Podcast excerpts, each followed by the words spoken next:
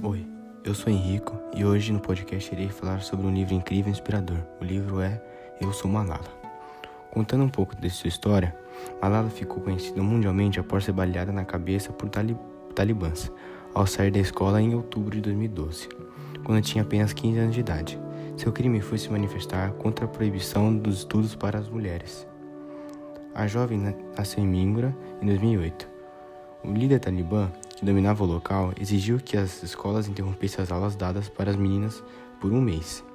No livro, Malala relata que muitas meninas foram proibidas de ir às aulas pelos seus pais por conta de medo, e muitas mulheres, por não obedecerem ao Talibã, foram castigadas ou até mortas.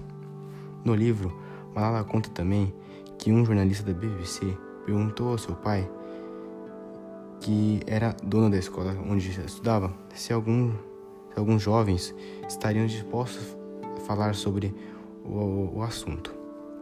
Foi, foi quando Malala criou o seu diário, que chamava Diário de um Estudante, para escrever sobre seu amor pelos estudos e as dificuldades vividas no Paquistão.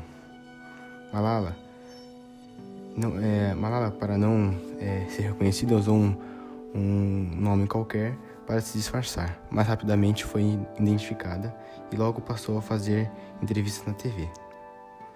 O ataque a Malala foi logo depois que os Talibã tinham perdido o controle no Vale do Swat. A justificativa de terem atirado na Malala foi que ela era uma ameaça contra o Islã. A menina precisou passar por cirurgias e foi transferida ao Reino Unido, onde recebeu tratamento e se recuperou rapidamente.